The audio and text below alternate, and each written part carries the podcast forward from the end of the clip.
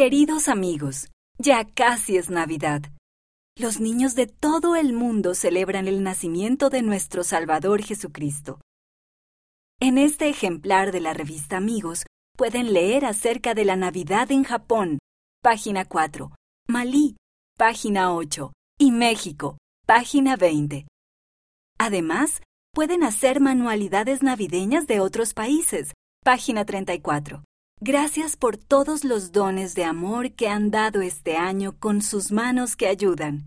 Sigan enviándonos relatos de la manera en que están tratando de ayudar a los demás, como lo hizo Jesús.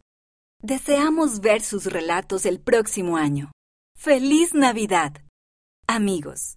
Adornos hechos de masa salada. Mis hermanos y yo hicimos adornos de masa salada en diciembre de 2020 y se los dimos en secreto a nuestros vecinos.